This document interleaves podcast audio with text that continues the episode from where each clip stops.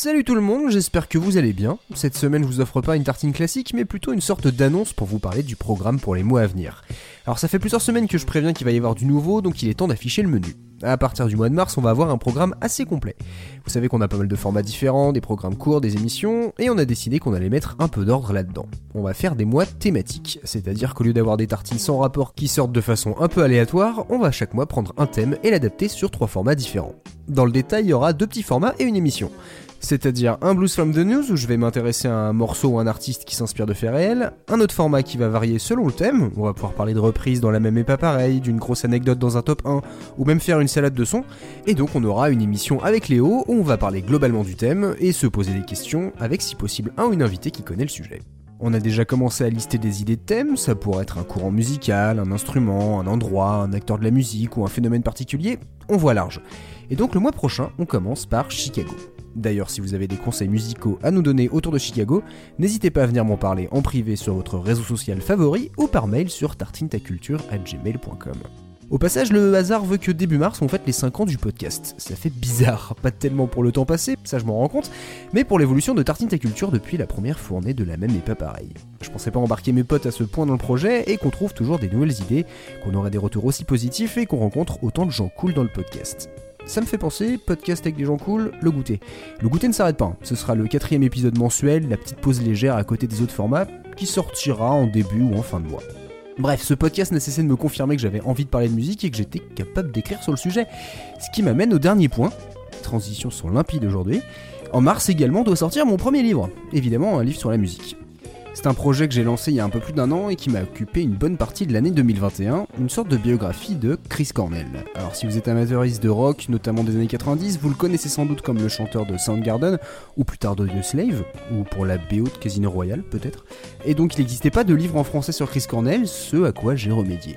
En 10 chapitres, j'y parle de Seattle, de sa voix, de son image, de ses textes, mais aussi de sa dépression, de ses engagements, ou encore de sa relation avec la nature. Le livre s'appelle Chris Cornell Clair Obscur, c'est édité chez Camion Blanc. Merci à eux d'avoir soutenu le projet. J'ai pas encore la date officielle de sortie, mais c'est très bientôt. Donc si le sujet vous intéresse et que vous avez envie de me lire et que vous êtes prêt à dépenser des sous pour ça, bah allez-y. Et d'ailleurs, la semaine prochaine, pour l'occasion, j'ai décidé d'aborder dans Blues from the News une chanson d'Audio Slave dont je voulais parler depuis très longtemps. Bon, ça fait pas mal de bonnes nouvelles au final. Merci d'avoir écouté cette petite tartine. Merci pour toutes les écoutes d'ailleurs. Si vous voulez nous faire plaisir pour nos 5 ans, pourquoi ne pas aller vous replonger dans nos vieux pots de confiture? Je vous rassure, c'est pas moisi. Et puis j'allais pas vous laisser sans un petit truc à grignoter. C'est un extrait de la tartine numéro 26, promis à l'arrivée. Salut. J'aime ce nouveau jazz anglais parce qu'il représente ce que j'aime dans la musique. Une musique à la fois complexe et simple, instrumentale et qui pourtant se sert dans toutes les nouvelles technologies un condensé de son histoire, une multitude d'influences, une libération des carcans et un art vivant. J'aime ce jazz anglais que j'ai découvert notamment avec ce groupe formé de Kamal Williams, pianiste et DJ, ainsi que Youssef Dies, un batteur. Et euh, ça c'est Youssef Kamal et String of Light. Je vous conseille l'album Flag Focus qui est une tuerie extraordinaire.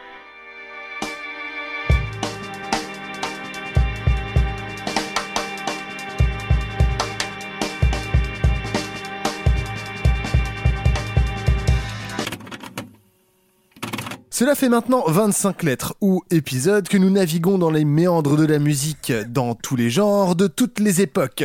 Si on était dans un album de fin d'année d'une université américaine, on écrirait sûrement quel long et étrange chemin nous avons parcouru tous ensemble. Ce serait un peu philosophique et mystérieux, mais on n'est pas dans une université américaine. On a traité la musique dans tous ses états, sur tous ses supports, du binaire au vinyle, de la cassette au CD, mais on ne s'est jamais posé la question. C'est quoi la chanson qui a été enregistrée en premier? Genre la toute première de l'histoire Je suis dans, sur la page Wikipédia de comment participer à un podcast. C'est vrai. Faire des blagues. ok, faire des blagues, répondre quand on nous pose une question. Ok. Ah, c'est un WikiHow Oui, je suis sur le WikiHow de, de participer à un podcast. La première étape, c'était avoir des amis. J'ai galéré, ma gueule. Mais c'est nul Mais c'est pas du tout un Non, non, bon mais- truc. Tu peux très bien faire un podcast sans amis. Surtout avoir un micro, le le, premier objectif. Seul le podcast en duo avec Garou.